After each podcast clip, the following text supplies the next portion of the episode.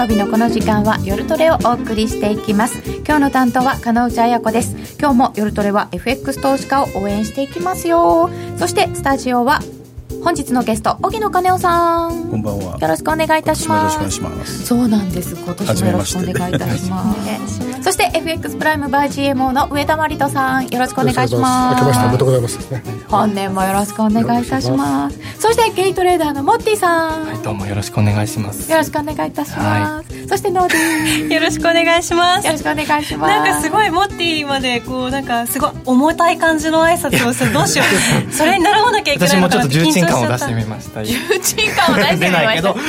必死に出してみました。えみんなでちょっと低めにそう低めにちょっと。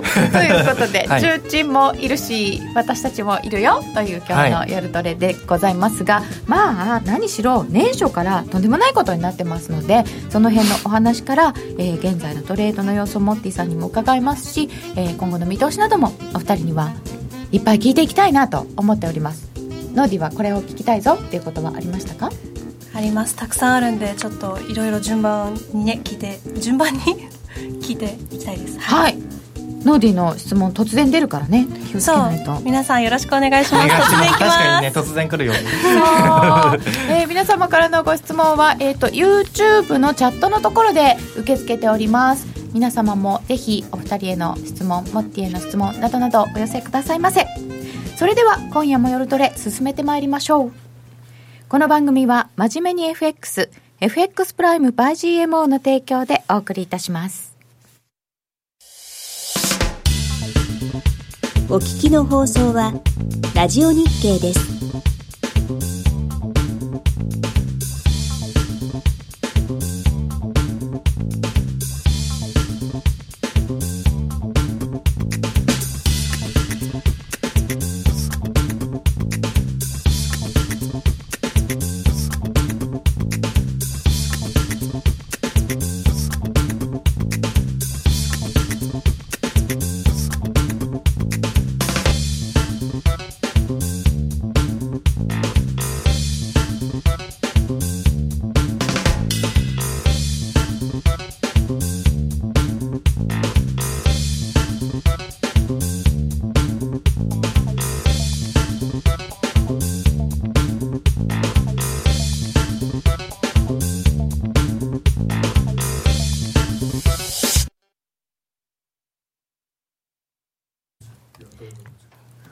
まして、本日のゲストは、荻野金夫さん、FX プライム by GMO の上田真理人さん、そしてゲイトレーダーのモッティさんです。よろしくお願いいたします。お願いします。前半は、モッティが最近のトレードを資料に沿ってお話ししてくれるということなんですけど、はい、ぜひそれに荻野さんも上田さんも、えー、ちょっとそれは、とか言ってくださいね。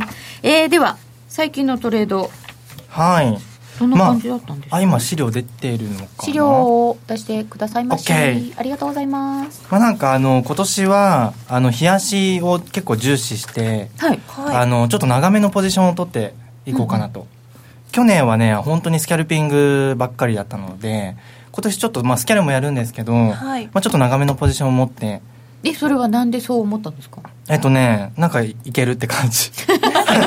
えいつから？あのあのね、去年すごいずっと自分であの、冷やしの分析とか、4時間足レベルの分析をずっとやってきて、うん、で、結構自信がついてきたので、ちょっとそれをじゃあ今今年は本当に実践でどんどんやっていこうっていう。去年は分析までだったのを今年ちょっと実践してみよう。そうそうそう。分析はしたんだけど結構あのねスキャルピングばっかり結局だったので今年はちょっとね大きく狙っていこうかなっていうね。今の調子はどうなんですか？今んとこ今年入ってからねいい感じよその分析も含めて。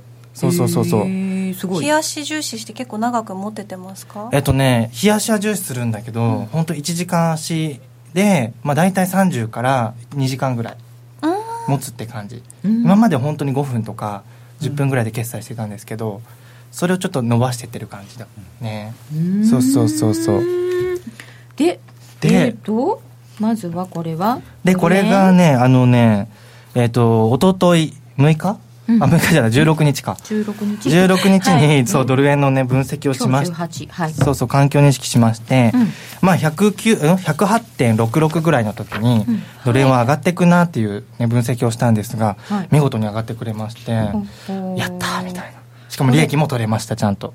これ上普通にローソクで。そうそう。このえっ、とダイバージェンスかなんか見てるんだっけ？えっとねダイバージェンスも見てるし、はい。あとはね MacD のそのラインを見て、うんうん。でそれのあのねトレンドライン抜けっていうのも結構重視してます。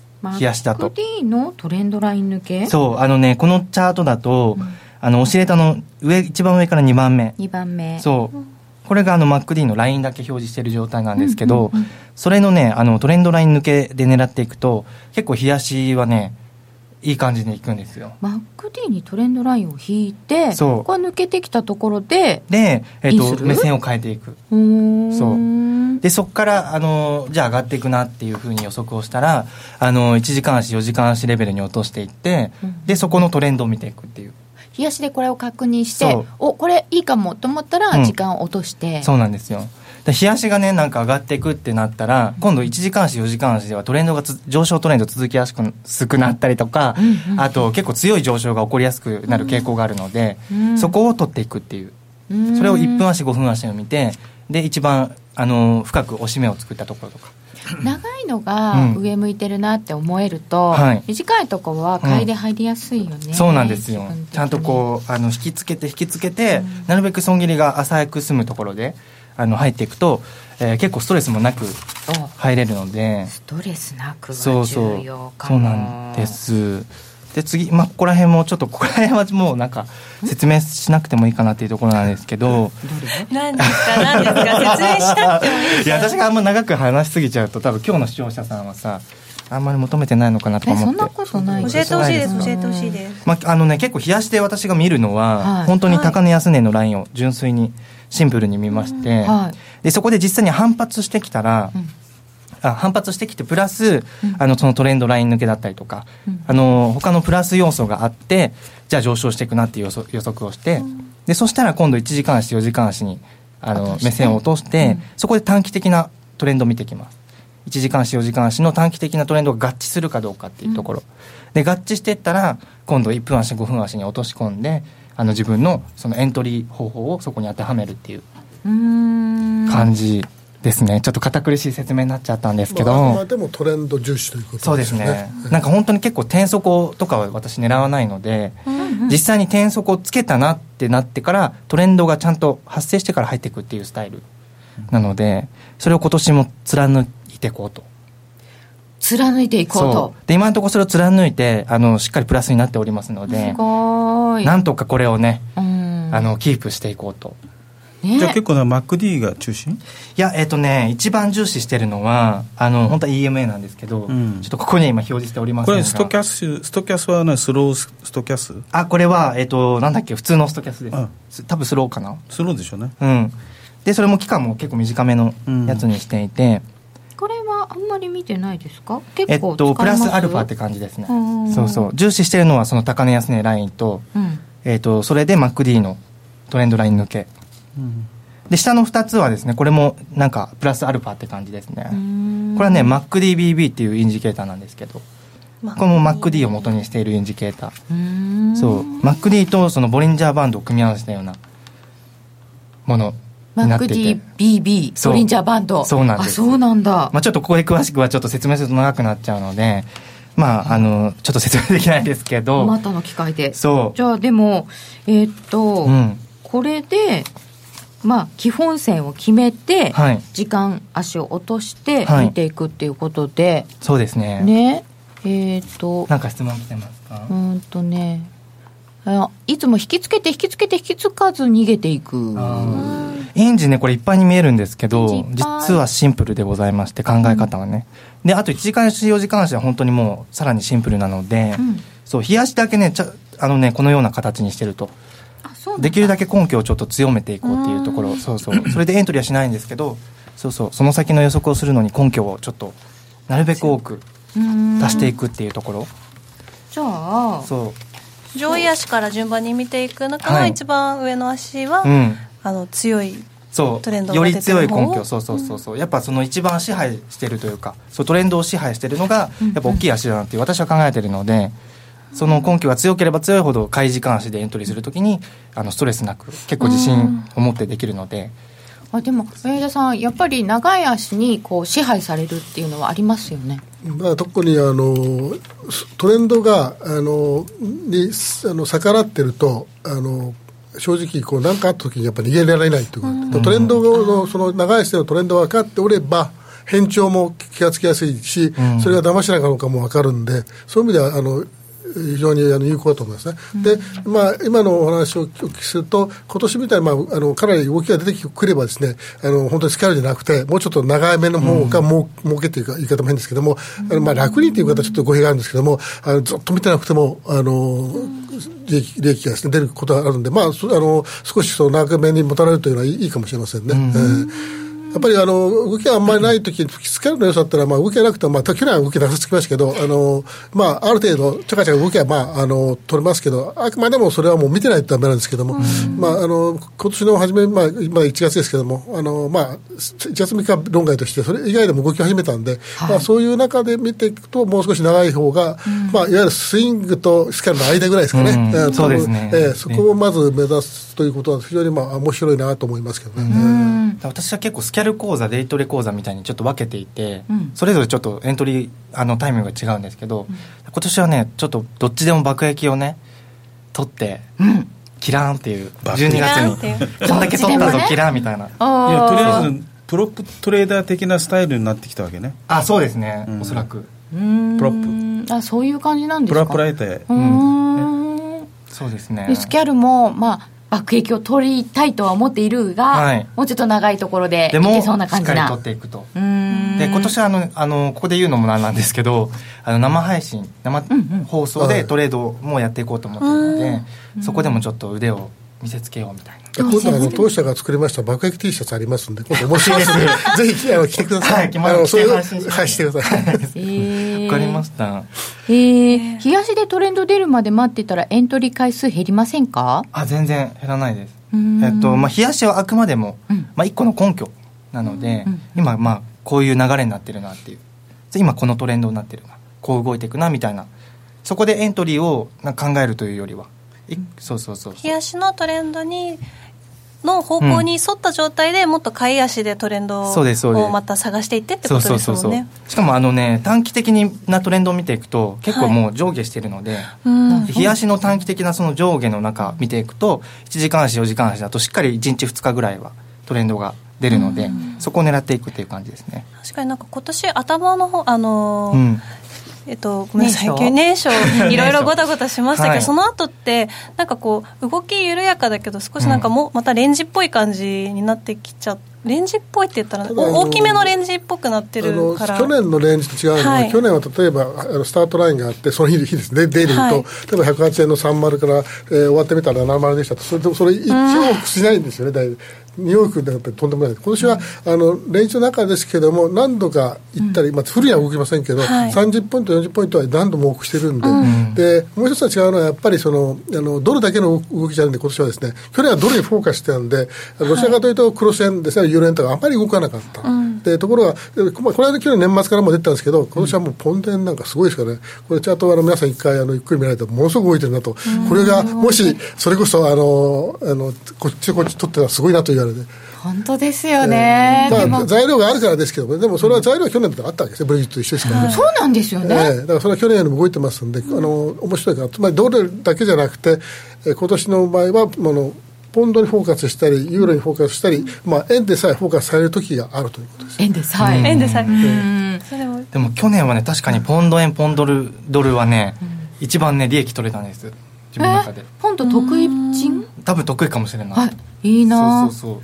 ポンド円は昨日も動いたね。そうですね。1日何ピップス目標にすればいいですか？目標とか立てます？私あの立てないです。だってその目標立てたってその相場次第なので、だって20ピップス目標立てたところで、うん。20ピップス幅動くかどうかもわからないのに、そうね。あのうん、余計なトレードしちゃいますね目標立てると。わかります、うん。あのトレードバトルでね 何回もあと何ピップスみたいなとこ狙いに行って大怪我したことがやんない方あるのがいいと思う。でやんない方が、ね、1日何何万円とか、その目標立てるのってすごいあのやらない方がいいと。だからまあ初心者の方なんでむしろですね自分はどこまであの損していいかと、そこを考えておいてますね、うん。何ピップスまで損そっ失しても。ちの方が重要ですよね、えーだからそのまずおいくらのロットでやるのかが決まってそれでいつまで損してみるのかと。じゃあ損が例えばですねあのい1万円とかまではいいやと思うんであれば、まあ、あの2万円儲けなきゃいけないわけですから、それをも、まあ、それを目標というか相場に合わせてですね、そうそう損を損切りをからコントロールすればおのずと利益の目標出ます、そうそうそう。れをロットで割ればピップスが出るわけですから、うん。えーそうなんです。そうね。私は今日今日っていうか一日ここまでしか耐えられないっていうのはあるような気がするので、うん。自分の損はここまでっていうのは、うん。私は金額で。結構言ってるんですけどやっぱあのエントリーする前にはい。損切りポイントって決めるんですよ、はい。でそこで損切りした時にその損切り幅何ピプスでこの今入ろうとしてるロットで入ったらいくら損するんだろうそれ受け入れられるのかなっていうとこ考えてロット数を決めるっていうのが一番そのメンタルも揺らがない、金額的にもメンタルもそうですよそうねそうそうそう。後でグオーとかなっちゃうからうねん。1日何ピップス取れますかっていうご質問もあったんですけどそうするとそれもまあ相場次第。そうですね。そう10ピップスの時もあれば3ピップスの時もあるし20ピップスもあるしっていうそういう感じですよね。さて、えー、とたくさんチャート持ってきていただいてるので、はい。具体的なところ見ていきます？あじゃあじゅ具体的なはい。1個、私の1個のエントリー方法はい。いきます、ドル円？えっとこれはまあドル円ですね。で。出ますかね。はい、ドル円でこはい。れはあシンプルになりましたね。そうですね。基本的にあの私はまああの1分足5分足がメインなんですけどこっちは今今回は5分足。5分足。でこれ前もちょっとあの他の夜トレかな多分。うん。かなんかで話したやつとまあ同じなんですけど基本的にあの5分足に今1時間足の 20EMA を表示しております、で、えっと、1時間足の 20EMA よりも上にレートがあってしっかりこう角度がある時っていうのは、あのあ出てます。あ出てます、うん。出てる出てる。そう。1時間足の短期的な流れっていうのは上に優位性があるとうん。いうふうに考えましてでその中でじゃあどこでエントリー狙っていこうかっていうところなんですけども、えー、と1個はねトレンドライン抜けシンプルにあそう。ー結構短いトレンドラインですけど。そうですね。これを毎回引いてってこれ抜けたところで狙う感じ？狙っていくっていう感じですね。でそれにプラス根拠があればなおよしっていうところで、えー例えばあのロールリバーサルだったりとか、うん。あとはあの MacD のダイバージェンスっていうのが重なってきた時に、うん。えーじゃあよしここで勝負していこうっていうところで入っていく。これはだからさっきの冷やしで一応、あそうですそうです。んトレンドを確認して、まあ、上かなっていうところで買いで入ろうかなって決めてってことですか？そうですね、で、あのトレンドライン抜けのところって大体あの1時間足の 20EMA にあの引き付けた後に結構抜けていくっていう感じなので、うん。まあ、そこら辺を狙っていくと結構取りやすいよっていう1個。具体的に言うとどどこになります？あこの赤い矢印。赤い矢印。あー上の矢印のとこですね。上の矢印。そうそうそう。のところが結構ベスト私的にベストなエントリーポイント。そう、えー、1時間足の 20EMA に引き付けつつ、えートレンドライン抜けプラスロールリバーサルも、えー割と発生していると。いう根拠が重なってきてるので、まあ、そこなその後の上昇で乗っていく。そう。これだとちょっと遅れても大丈夫なあ感じですよね。全然大丈夫です。うん。そうそうそうそう。やっぱね結構初心者の方とかだと、はい。頭から尻尾思考がやっぱどうしてもね多いと思うんですけどそれだとねやっぱりやられますね。まあねやっぱそうり取りたいですけどね。取りたいけどでも損しないのが一番なので。でもそう。赤の矢印のあたりだとちょうど本当若干、うん。この短い足の中ではそこっぽいところをそうそうそうそうう。まく取れてるっていうことでそうそうそう。でまあ利益利益確定のポイントとしては、はい。えっと直近の高値だったりとか。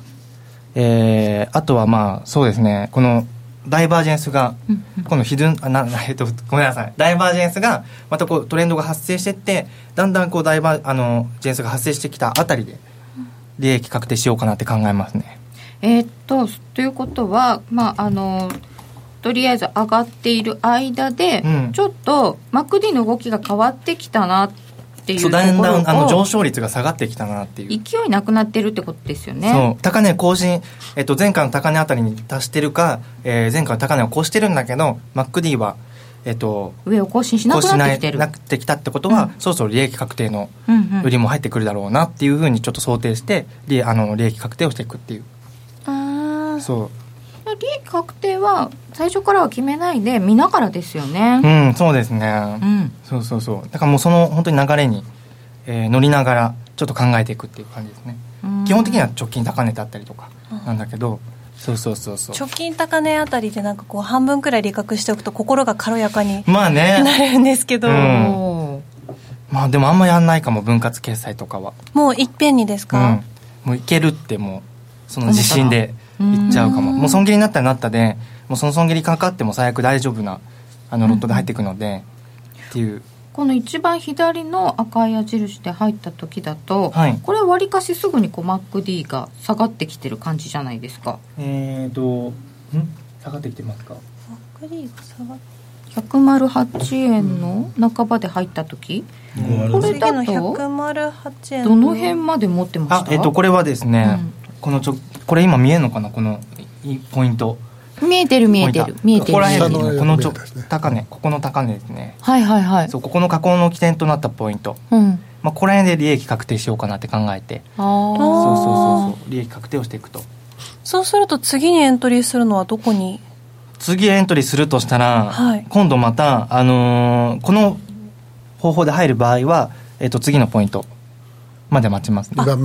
じゃあそう。この後ここその決済しようかなっていうポイントから結構値幅上上がってますけど、うん。そこはもう心気にせず。気にしないです。なるほど。それか今度1分足のスキャルピングに切り替えます。うーん。そう。っていう感じ。ん。そうそうそうそう。なるほどね。えっ、とあリバーサルって何ですか？リバーサル。リバーサル。えっと前回のまあ簡単に言うと前回の高値が今度こう安値、うんうん。ササポートになってあの反発していきやすいっていうそういう感じ、本当に前の高値は今度の安値みたいな、うん。多いですよね。そうそうそう。結構それとそれだけじゃダメだけど、うん。それプラス、えー、と根拠があれば結構あの取りやすいので、もう一個。もう一個ありましたっけ？この四角あそうこれねちょうど1月3日のね下落の時。あそうそうさっきねモッティはフラッシュクラッシュの時どうしてた？っていただいてま私寝してたよました そういう答えが返ってくるとは思ってなかった。寝てました、はい。い。やあれ朝方ですよね。そのだからその方そうですね。5月3日ですからね、えーえーまだその時もそんなになかった東京の1分人います40秒ですよ、だって僕信託のやつねリーダーがいて、うん僕 LINE であの LINE というか LINE で話してて、1分40秒で一気に104円台でしょ、うん1すごかったですよね分ちょっとで4円も動いてうね、ん。よかったね寝てて。いやでもね取れたなってちょちょっとだけね。やってれば取れたなって思いますう。かおーわかんないよわかんないけどねでも確かに大きい流れでってことはモティさん多分ロングであの、うん。エントリーすることはまずなかったと思うからったら。そういう意味で言うと、うんまあむしろあれ下がりきったところと言わないけど、ね。ただ、100えっとまあ、当社は103円台もつけてつけてるんですけども、まあ、105円、6円戻ったところで買っても十分今度上は取れたわけですから、そういうのも、まあ、ありあったから、ただあの、下のところはですね、連続性はあったんですけども、あのちょっと、今日まあ、ある人から聞いたんですけど、えー人間では無理だと。あのスピード的に無理だという、むしろあの最初はそんな動きになるとあの思ってなかった人が少し下がり始めたときに106円台とか5円台にビットリしちゃったんで、えもうそれが一気についちゃったという、でそれ今度はそのその106円、5円で買った人のストップは104円台とかで、ね。だからまたさらに下がった。っちゃう。で5円ちょうどどあれですよ、うんオプション。オプション。オプションがあって、ええもうノックアウトがあったから。ええ。そこでまた一気に。行きましたよね、うんでも本当に人間だったら、うん。ここんなに一気に落ちていいのって一瞬こう止まるじゃないですか、うん。きっと機械は止まってない。短時間でって思いますよね。だからそういう意味ではあのさっきのティックがきちんとあるんですよ。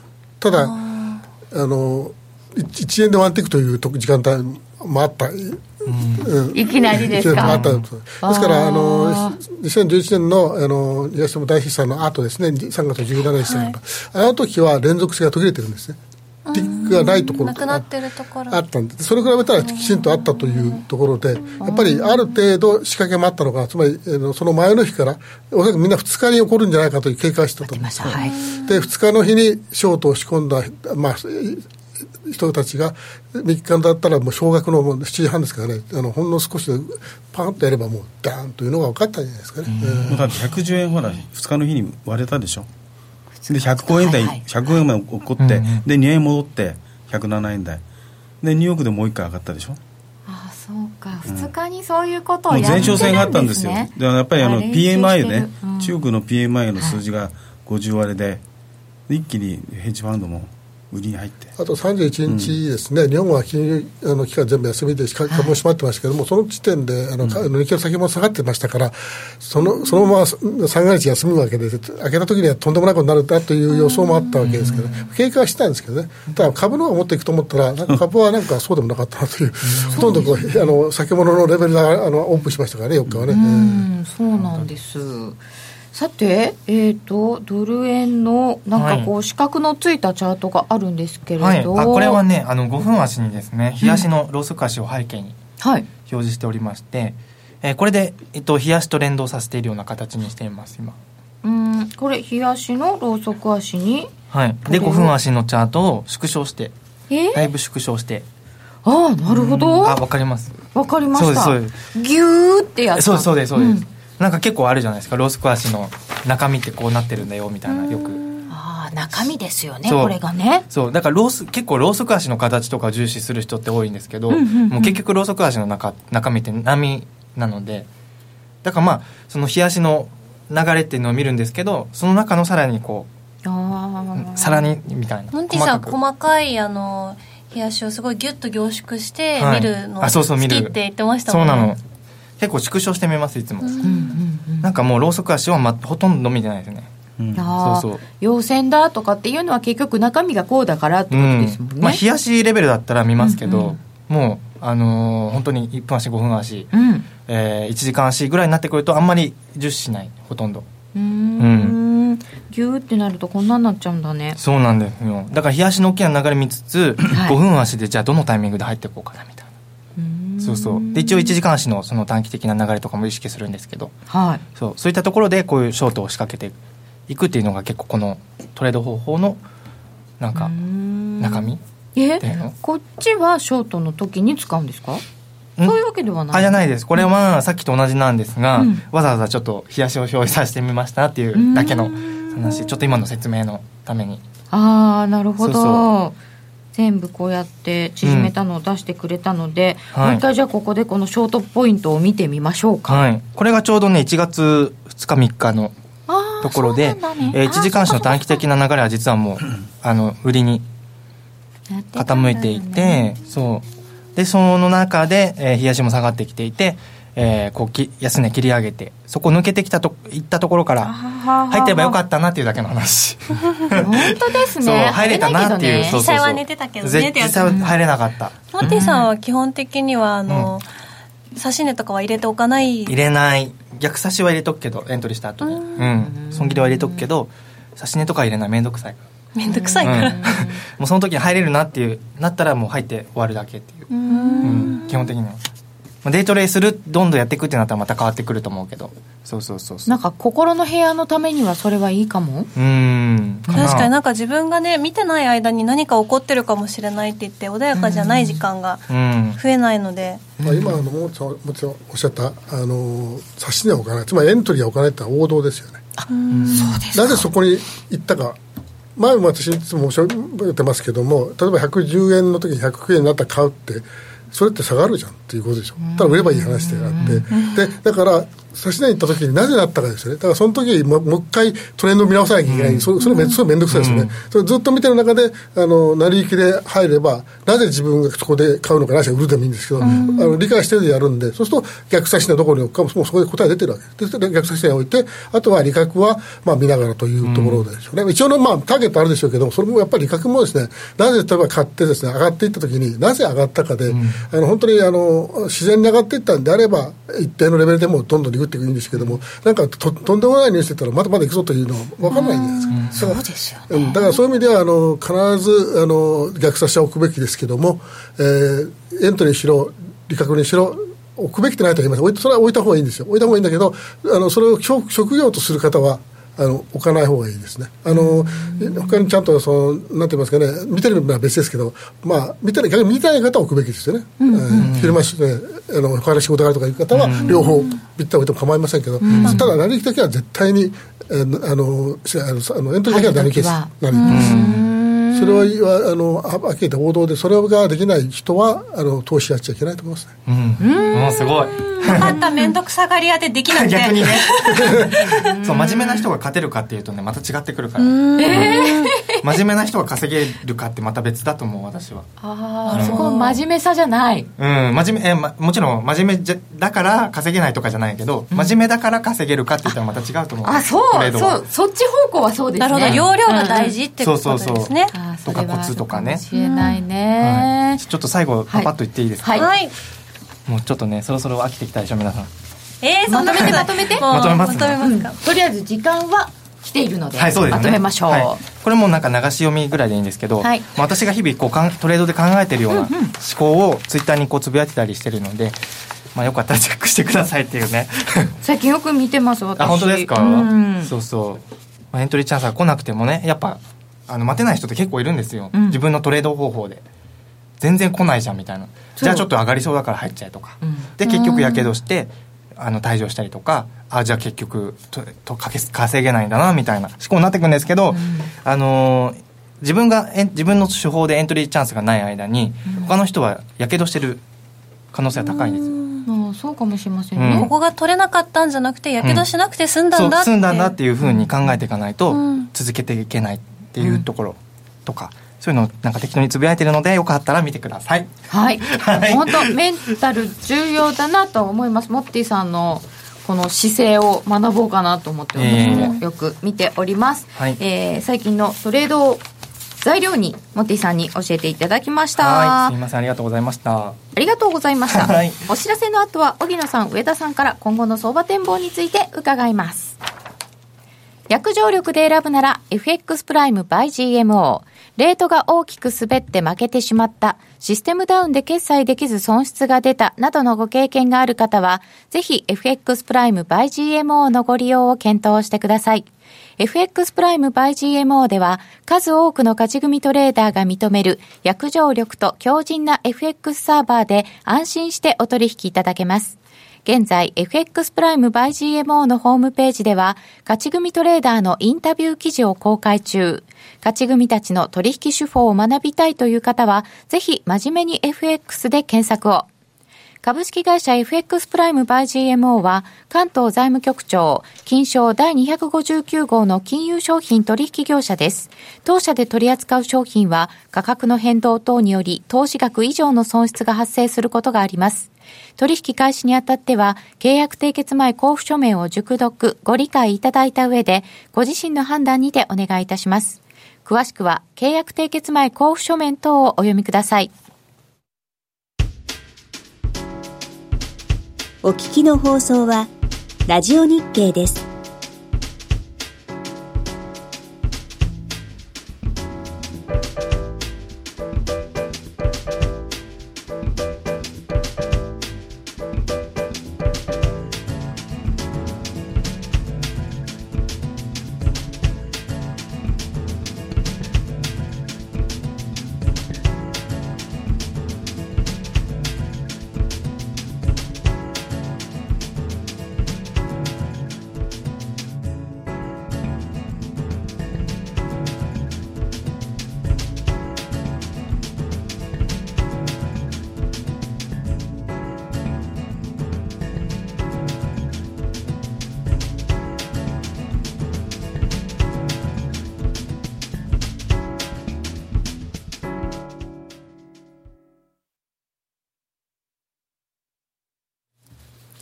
ここからは、荻野さん、上田さんに、直近のマーケットの話題と今後の見通しについて伺ってまいります。よろしくお願いいたします。荻野さんの資料があります。年初からのおさらいと今後の展望ということでいただきました。どこなんだどうも、えっこれと、どこにあるんだろう資料が迷子になっちゃいました資料ちょっとどっか行っちゃいました。誰か助けてもらってもいいですか？デスクトップにあります。あそうですね多分ねそれ、そうそうそうそうそう。デスクトップに貼ってあります。これかな？えっとね、うん。それかな？コメントでモッティにヒゲが生えたって入ってますけど荻野さんの、場所が変わっただけで。席替え、おひげあが、ちょっと刈り込まれた感じでございます。席替えってしたことなくない？珍しいですね席替え。うん。うん。ありました沖野さんジャン・レノンに似てきた。そうね今じゃあれだじゃジョンレノン。かっこいい。ということで、はい。沖野さんには年末から。ちょっとおさらいですね、はい。あのいいんですか？これは。い。大丈夫です。出てきました、えーと12月はい。31日のニューヨーククローズの前に、まあ、トランプ、2018年ですね、振り返ってみると、やっぱりトランプ大統領の乱と、この乱は去年の日本のね、清水寺で書いた当て字でしょ、それは毎年やるの？災害の際かな？災害の際だったっけ？あ災害の際だった。まあ、ね。災害の際だけど、これも乱だと、そうなんかあの、ん。トレーダーの人に聞いたアンケートでは乱乱でだっすよねたって言ってました、うん。どこでも乱ですね。どこでも乱。ああちこちに。日本だけじゃなくてアメリカだけじゃなくて、本当乱、う んまあ、とりあえず、まあ、去年はあのトランプ大統領の乱で、ですね、振り回されましたね。あブンブン。えーでまあ、とりあえず2018年あの米利上げのお継続予想の中で、はい。やはり米金利上昇、日米金利差拡大という中で、まあ、ドル自体があーサポートされて、堅調に推移したと、で日経平均もそう型ダウに、れもう完全に去年、ダウに連動連動してましたからね、そうですね、一時期なんか相関係数なんか0.9そうとかだった0.9って。そそうなんですよ、うん。1割れましたもんね。うんうん。でも 1, 1に近くねね。一 ほとんど。ほとんどそうですよね、まあ、そういう中で、まあ、一応一応1年通して、えーまあ、ニューヨーク引けが10 18時。で時点で大体109円の64でしたよね、うんうんうんでユーロドルが1.14の64で、まあ、ダウが、まあ、2万3000ドル、まあ、今年2万4000ドル抜けましたけどねターゲットは、ねでまあだえーナスダックも6600 S&P もそうですね。で WTI も45ドルと下がって、ロシアの方の予算案もかなり厳しい状況になりましたよねこれで。ロもうロシアも金にこれの WTI にリンクしてますからね。原油の影響って意大きいですね。外に大きかったなとそうで思いました。すね。ですから原油下がって、まあ、一応インフレ懸念で、ね、一応原油上がってる時にその辺の状況で、えーまあ、ドルも一緒に買われてましたけどね、うん。はい。でまあ、CRB インデックスもこう1.16 16 16 1.16%ぐらいもう月末に落ちて落ちてましたからね。170ドル近辺から。でまあ一応ドル円についてはですね10年利回りがまああーこんだけ下がって低下して、うん。一気に。11月3.2だったんですからね、ねありましたよね、ええ。3.2で 3, 月3月うん31日現在、まあ、引けて2.73ですもんね、で今日まあ2.75まで戻ってますけどね、でもまだまだ2.7台っていう、そうですよね、でまあ一応今年はまあ3回から0回っていう感じもあるけど分かですよね。FOMC の利上げ観測が一気に後退してしまった。すよね、うまあ米景気の減速観測ですね、まあ、経済指標すべてよくないですね。よくないですね。もう年末ってもうでも減速どころか、ええ。もう景気後退になるんじゃないのぐらいまでそうなんですよね。なってましたよね、ええ。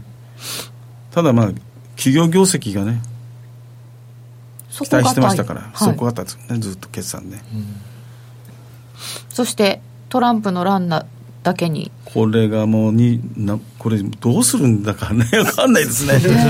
ね政府機えまだだって給料まだ払えてないんですよ。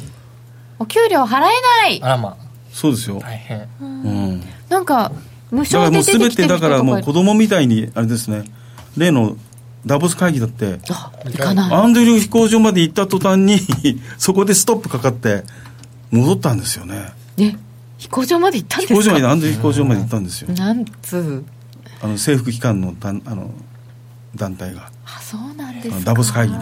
一切だから行ってないですよアメリカは。えひどいですよね。うん。まあ、そもそもこのあの閉鎖になっている、えー機関の、まあ、働いてる人のは民主党員が多いという話もあってですね。そそうですね。あ それが理由じゃないかという、まあ、そんなこと、まあ、見方もあるぐらいですからね、えまあ一応大体2018年はまあ、はい。まあとりあえずまあトランプに振り回されてまた今年ものっけからねトランプのコメントで落とされてますけど、まあそんな。ええ、でまず一番やっぱり去年から私もね、よく言ってましたけど、はい。中国の景気の減速ですよねで12月31日でしたっけ？これが。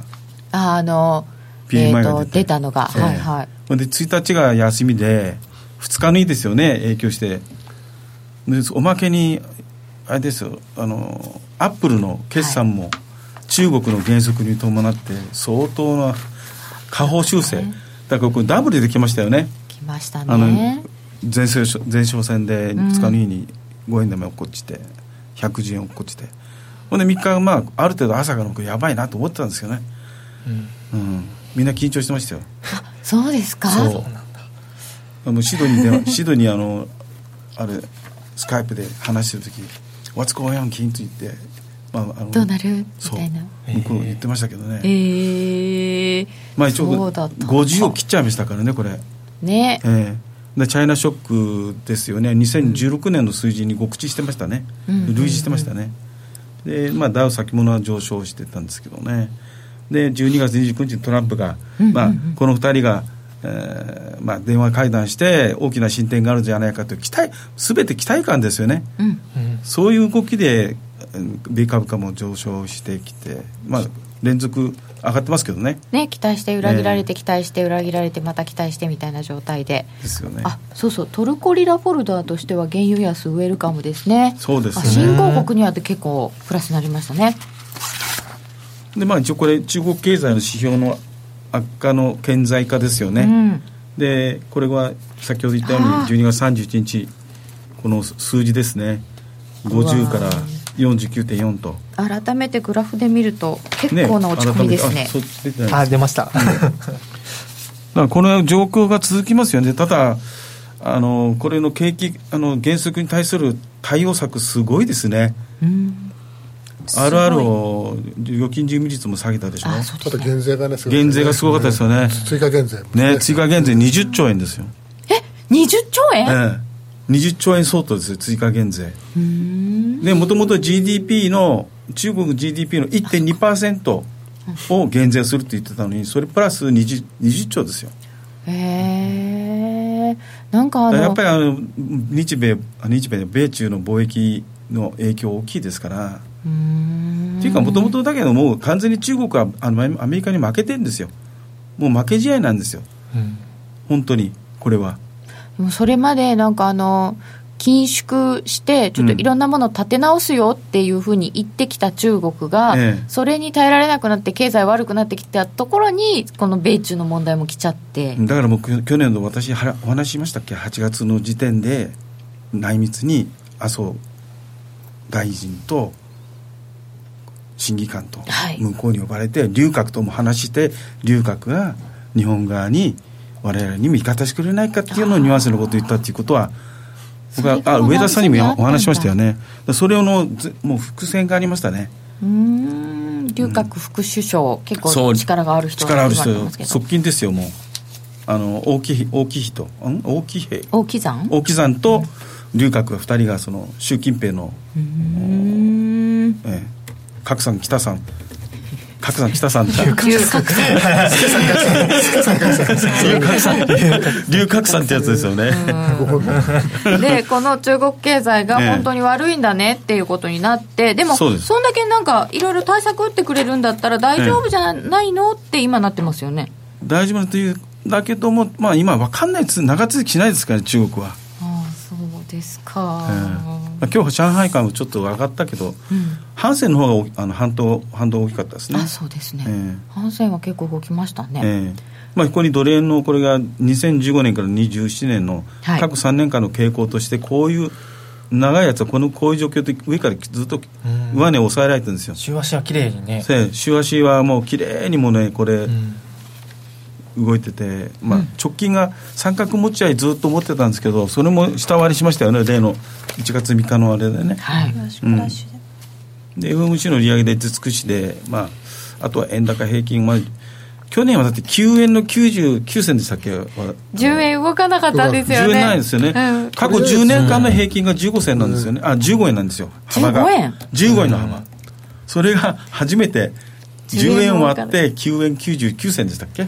ただまあもう一回とその前にもっと狭いの1回だけあったんでそれはかろうじてブレイクしたんですよね、ええ。110円でのタスクをつけたことによってですね、まあ、ただまああの本当動かなかったですね。しかもおそらく私の記憶する限りではやっぱり先あの先ほど申し上げたような延べの動きですね、行ったり来たりが最も少なかった年の気がしますね、ね。どれに関して言えば、はい、うん。17年も動かなかったのに18年も動かなかった。さすがに19年は動くでしょうって思ってるんですけど。期待してますよね。それでまあと16年はりあえず動きすぎたんですよ。16 年が動きすぎた16年が動きすぎて逆にね。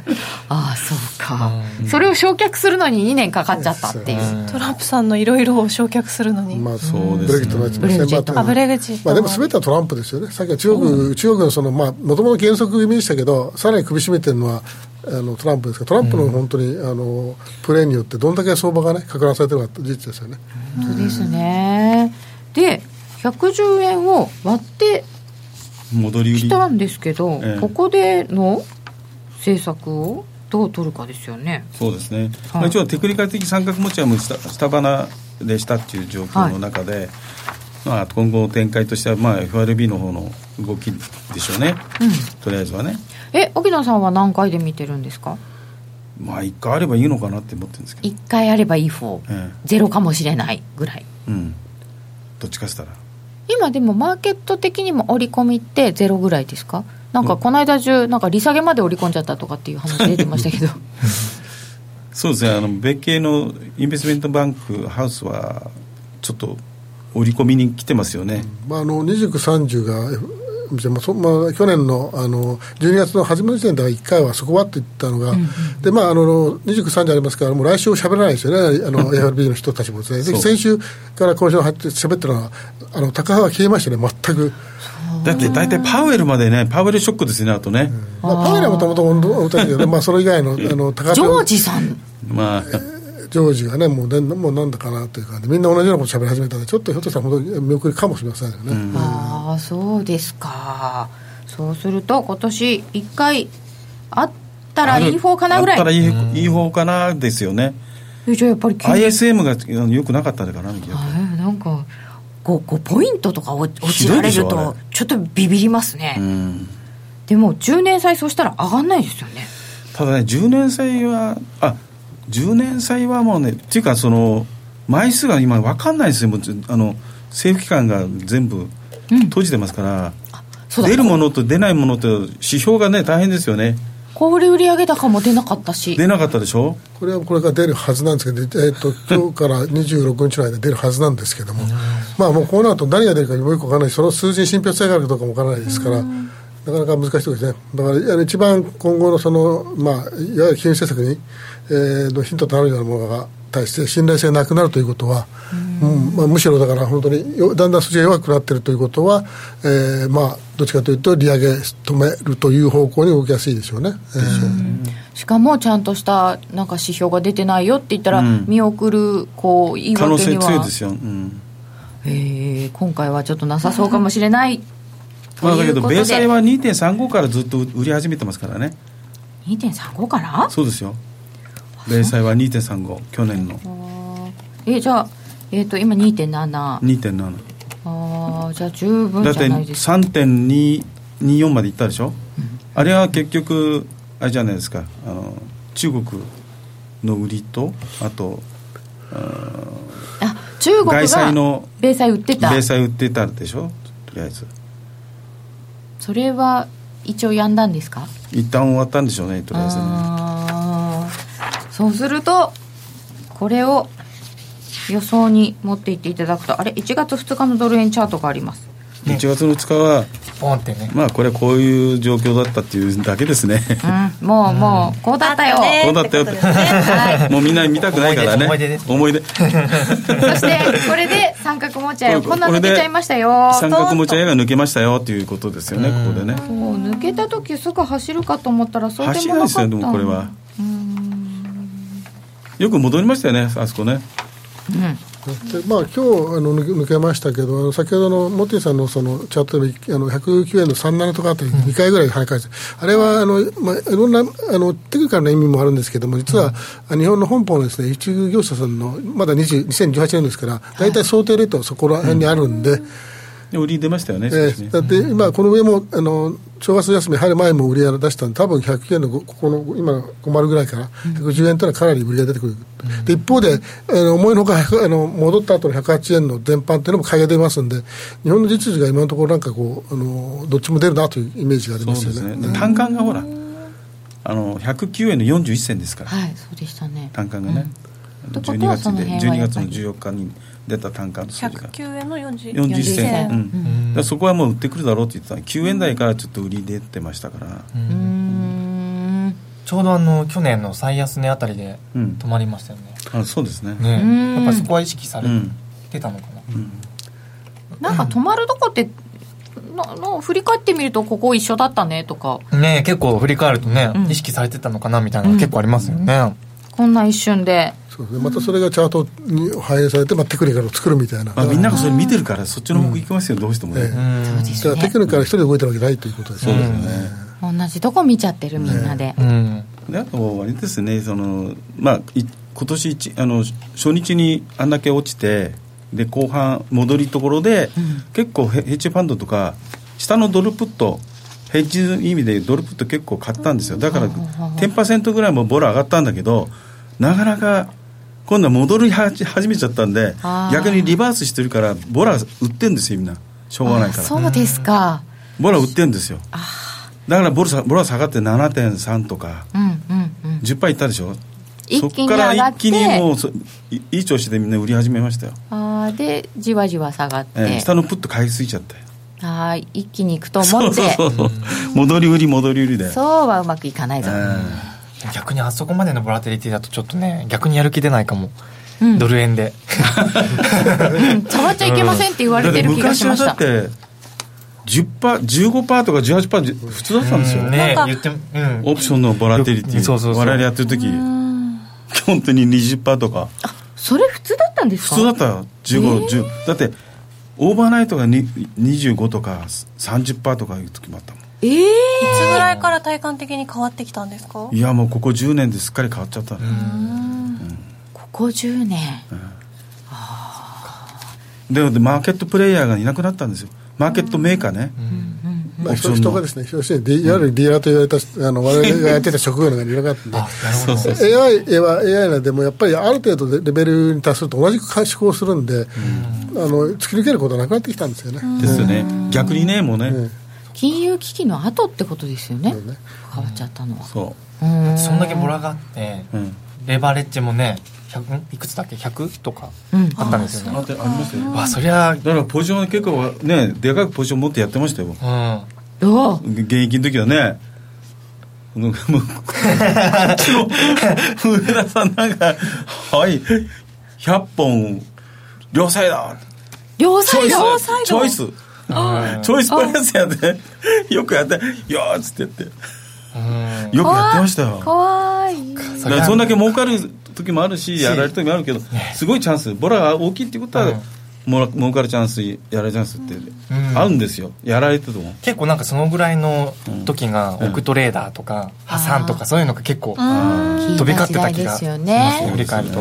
個人投資家の方はそのあのなんていうか、まあ、98年が始まって、はい。当初はどっちかというとバイのホールドの人が、まあ、圧倒的に多かったんで、で今今にそのみたいにですねその個人投資家の方でもスキャルをやる方とかいらっしゃったら、その時の相場はチャンスは山ほどあったと思いますね、うん。今よりもっと。ね。ええ。もうだっ短時てスプレッドがすごかった時代ですもんね、でも、ソスプレっていうのは相対的なものですから、例えば、1円しか動かないところ0.7というよりも、1あでもそっか。日に6円、7円動いてるけど、いやー3銭、4す銭ごいね。ポンド円でも今そんな動かないもん。まあ全然でしょうん。わかります。ポンドでも1円超えたおみたいのが去年のなんか、うんそれでだって一番最初は200倍とかあったんだよ。すごいよちょえっと。個人口座で200あそうか。もう当初は、えっと、規制が入るまでは400倍とか。あありましたね。400ってもう一瞬じゃない？すぐそういうですよなんかポジション取ったらすぐ行ってうんうまくトレンドとか乗れたらさバーって増えるけどさ減るのも早いだろうねで昔はけどワンウェイのマーケットが多かったからねなんかミセス田中とかが季節あおばさん渡辺渡辺だ渡辺田中あ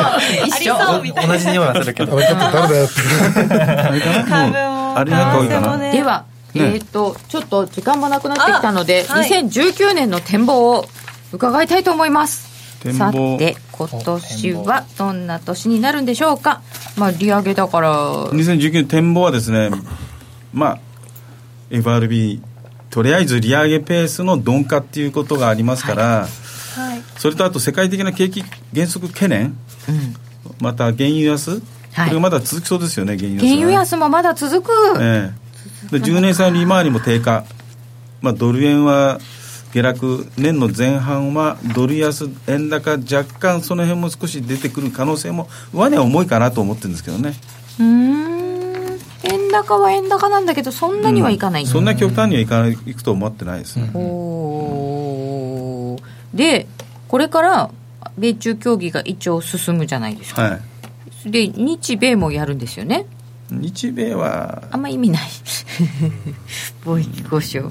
日米はもう完全にもう手打っちゃってるからね。うん。ポチですから。そして、えーと、イギリスの問題が来ますですよ、また、また続いてますよ。で、ね、ポンドなんか底落ちしたような感じしません？ただ、まあ、ここはでもまだわからないんでね、まあ多分、うん、あの可能性としては合意なき離脱か、うん、あのイギリスが内定頼んで土下座して、延長してもらうという離脱権で、まあ、そのどっちかしかないんで、そのそれあの前もそれは自体が問題というよりは、やっぱり合意なき離脱はもう大変なことになるんですけども、うん、いずれにしても、イギリスの今度、政局がもう混乱、今回はみんな、イギリスの政治家って意外につまんないなと思ったら、メイさんはだめだけど、自分はやりたくないっていうのは、もう、もろに表れた 結果でしたよね。あれひどいよね。ひどいよね。だからまあそういう意味で、ね、そういう意味でいきますと、やっぱりあの合意なきやつのが怖い。ただ、あのどっちしても政局はもうボロボロになるんで、そこにトランプさんが勝手なことをずっとまた言い続ける、でプーチンはさっきの原因があのあれですから、まあ、あのロシアと日本の関係も、えー、今一つ、ね、今一つ進まない、えー、で韓国も同じような状況を作るんで、政治的にはものすごい混乱が続くんで、それがなんか跳ねたときは円が変わるでしょうけども、うん、ただよく考えたら、冷静に考えたら、ドルを買う理由はないと今、今時点では、だけど、売る理由はもっとないんですよね、実は。ね、ああ、買う理由はないけど、売る理由もない。うんいや、売るったって誰を相手に売ったらいいのか分かんない。今まで先頭切ったら、それがちょっと止まったんで売った売りましたよね。で、それは行き過ぎだなという反省があったんで、今、株も一生懸命買い物してて、で、ドルが止まったらみんな後ろ止まるから。そしたら。要するにリスク、リスク持ってた、その、あれ全部巻き戻ししてるだけでしょ巻き戻しの今途中にある、うん、とこんなお話を今日も伺っていて先ほどもオプションの話が出たのですがなんと荻野金夫さんのオプションセミナーが1月23日水曜日、オンラインセミナー行われます。えー、FX プライム by GMO の、えー、ホームページに詳しいことが書いてあります。1月23日水曜日午後8時、20時からです。オンラインセミナー3回シリーズだそうです。1回目は誰でも見られる無料オンラインセミナーになっておりますので、ぜひご覧いただければと思います。オプションで結構動くんだよって言われててもよくわかんないんだよねっていうところがありますが、それをぜひ3回で分かるようになろうというセミナーです。1月23日、8時から。はい、よろしくお願いします。ちなみに今日は110円で40億ドル、エクスパイアきます。40億ドル、はい、結構ありますね。110円。えでも110円つきますか、で109円が22億ドル。だからどっちも動かない動かない動かない動かない、うん、今夜はどっちになった？今晩は動かない。えー、上田さん沖田さんどうもありがとうございました。モッティありがとうございました、モッティどうでしたか？いやあの非常にねあの勉強になりまして。十字に挟まれて。ええ。ーあの私あんまりねファンダメンタルズとか、うん、あのそういうの意識してないんですけど今年はちょっとそれも勉強して取り入れていこうかと、うん、やってみましょう、うん、思いましたね。この番組は真面目に FX、FX プライム by GMO の提供でお送りいたしました。今日は早起きコンビなので、これでお別れです。皆さん、おやすみなさい。さよなら。